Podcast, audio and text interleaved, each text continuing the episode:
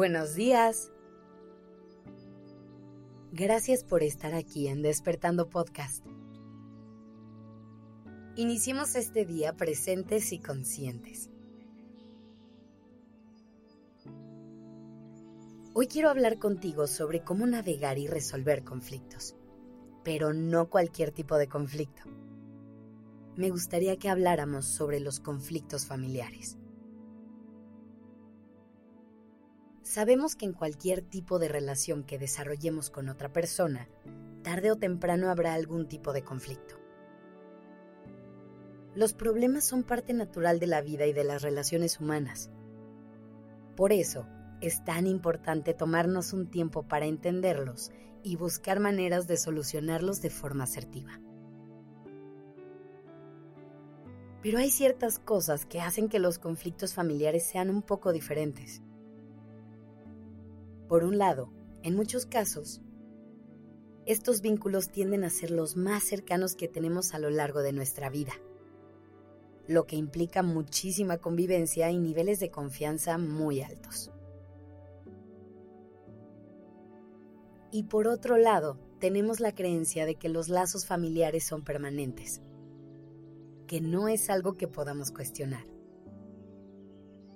Y hoy te quiero decir una cosa. Si algo o alguien te hace daño, estás en todo tu derecho de eliminarlo de tu vida, incluso si es un familiar. Esto no quiere decir que cualquier conflicto sea la señal de que tienes que cortar relación con esa persona. Hay muchos problemas que tienen solución. Y recuerda que las relaciones requieren de trabajo. Así que hablemos de los problemas más comunes que surgen dentro de las dinámicas familiares y de cómo podemos manejarlos. Dentro de una familia hay distintos tipos de relaciones y es muy importante poder distinguir cada una de ellas. Por ejemplo, no es lo mismo tener un conflicto de pareja que tener un conflicto entre hermanos o uno entre padres e hijos. Esta primera distinción es vital para evitar involucrar personas que no tienen nada que ver con el problema. Si tu problema es con tu pareja, resuélvelo con tu pareja y no metas a tus hijos. Si tu problema es con tu mamá, resuélvelo con tu mamá y no metas a tu papá. ¿Logras ver lo importante que es delimitarlo? Ahora, también podemos distinguir entre distintas causas de un conflicto. Por ejemplo, dentro de una familia es muy común que haya problemas en determinadas etapas de la vida de algún miembro. Piensa en lo complicada que es la adolescencia de una persona. ¿No crees que esto va a tener ciertas consecuencias en la convivencia diaria del resto de la familia? Otro ejemplo de esto es cuando alguien envejece de pronto esa persona tiene necesidades muy distintas e inevitablemente va a afectar a la dinámica familiar. En estos casos, la palabra clave será comprensión y paciencia. Es muy complicado pasar por estas etapas, pero es algo por lo que todas las personas pasamos o pasaremos y por eso hay que tratarlo con compasión. Sin embargo, va a ser muy importante tener conversaciones y llegar a acuerdos en los que esto no afecte a toda la familia de formas innecesarias. Otro tipo de conflicto muy común en las familias es a causa de no tener muy claros los roles que cada miembro juega.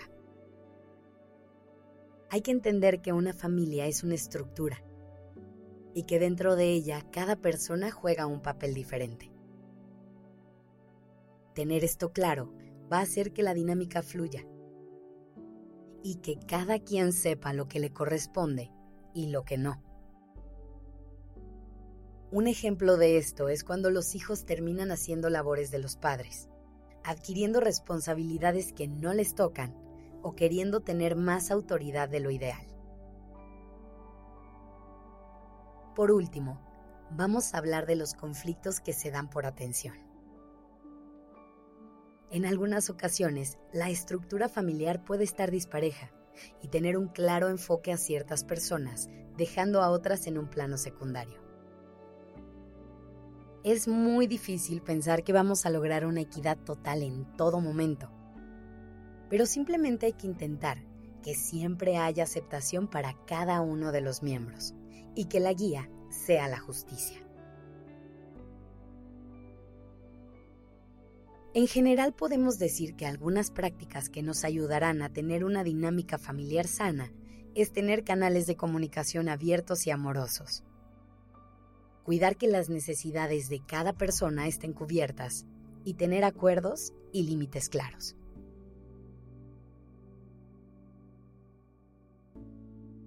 ¿Qué otras herramientas te han funcionado para manejar los conflictos familiares? Escríbenos para contarnos tu experiencia en redes sociales. Nos encantará leerte. Gracias por estar aquí.